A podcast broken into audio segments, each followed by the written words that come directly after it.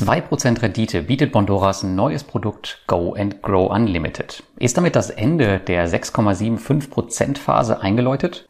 Um das und vier weitere kurze Themen geht es heute.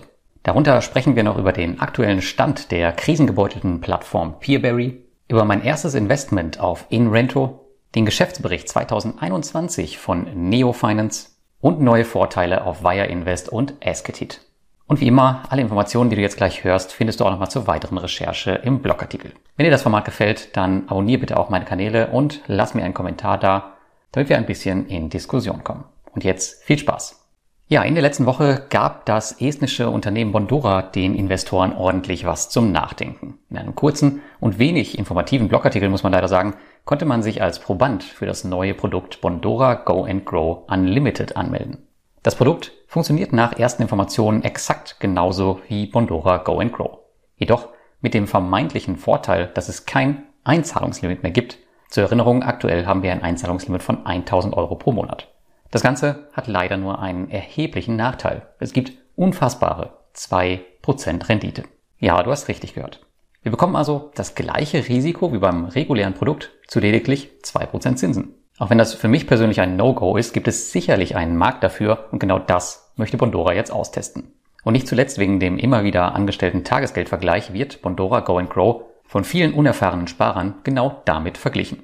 Und genau diese Sparer, ich nenne sie bewusst nicht Investoren, sind vermutlich die hauptsächliche Zielgruppe des neuen Produktes. Aber allgemein ist es jetzt noch viel zu früh, um detailliert über das Produkt sprechen zu können. Denn es befindet sich noch in einem sehr frühen Stadium. Das hat man mir auch nochmal von Unternehmensseite bestätigt. Warten wir mal ab, was daraus wird. Die Gefahr, dass es Pandora Go and Grow kurz- bis mittelfristig ersetzen wird, sehe ich aktuell erstmal nicht. Und das Ganze ändert auch erstmal nichts daran, dass Pandora immer noch das Unternehmen in der B2B-Szene ist, dem ich persönlich aktuell am meisten vertraue.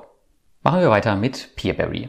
Denn hier klingelten bei den Investoren in der letzten Woche die Kasse. Die versprochene Rückzahlung der vom Krieg in der Ukraine betroffenen Kredite ist eingegangen.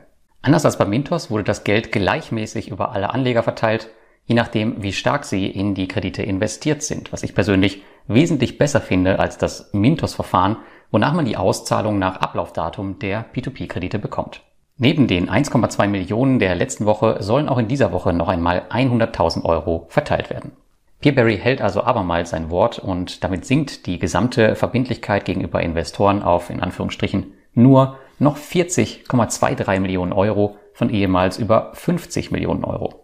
10 Millionen sind also schon seit Beginn des Krieges an die Anleger zurückgeflossen. Die nächste Rückzahlung wird für Anfang Mai erwartet. Die News Nummer 3. Nachdem mein altes Estate-Konto nun endlich mit Paysera und damit auch in Rento verlinkt wurde, flossen die ersten zurückkommenden Gelder in der letzten Woche in das erste in Rento Projekt. Hierbei handelt es sich um eine Mietimmobilie mit einer jährlichen Mietrendite von 7% und einer garantierten Wertsteigerung von 2%. Die Projektsteckbriefe von Inrento sind dabei extrem detailliert und es bleiben eigentlich keine Fragen offen.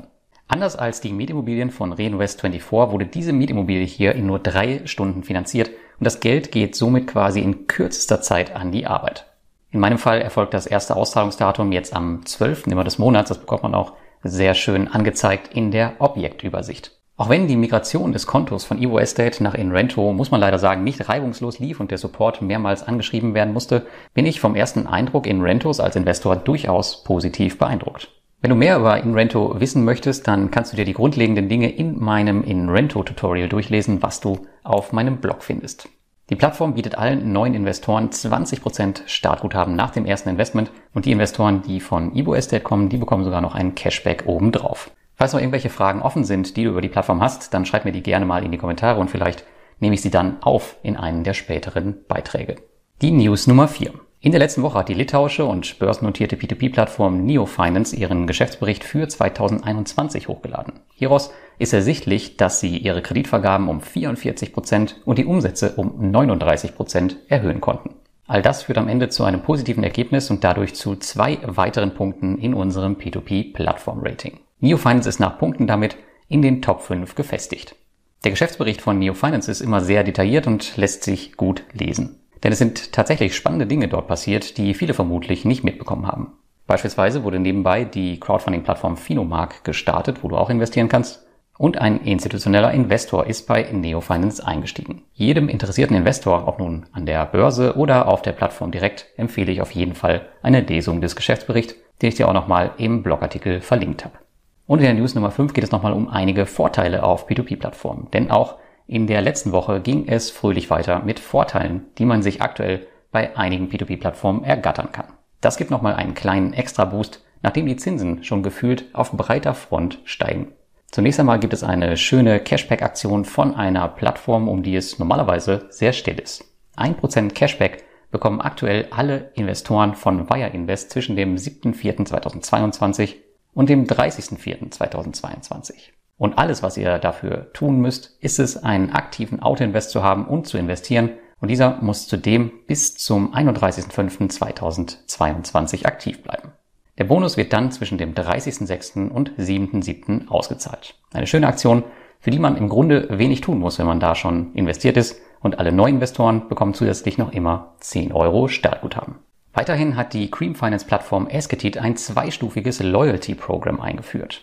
Investoren, die mindestens 25.000 Euro investieren, das ist dann der Goldstatus, die bekommen 0,5% Bonuszinsen. Ab 50.000 Euro, dem Platinum-Status, gibt es sogar 1% obendrauf. Viele von euch werden vermutlich noch nicht auf der Plattform investiert sein und in diesem Fall gibt es bei Neuanmeldungen noch einmal 1% Cashback nach 90 Tagen. Ich persönlich finde die Loyalty-Programme super interessant, wenn man sowieso schon auf der Plattform investiert ist und ich finde es auch ziemlich cool, dass immer mehr P2P-Plattformen diese jetzt einführen. Und damit wünsche ich dir eine schöne Woche und bis zum nächsten Mal.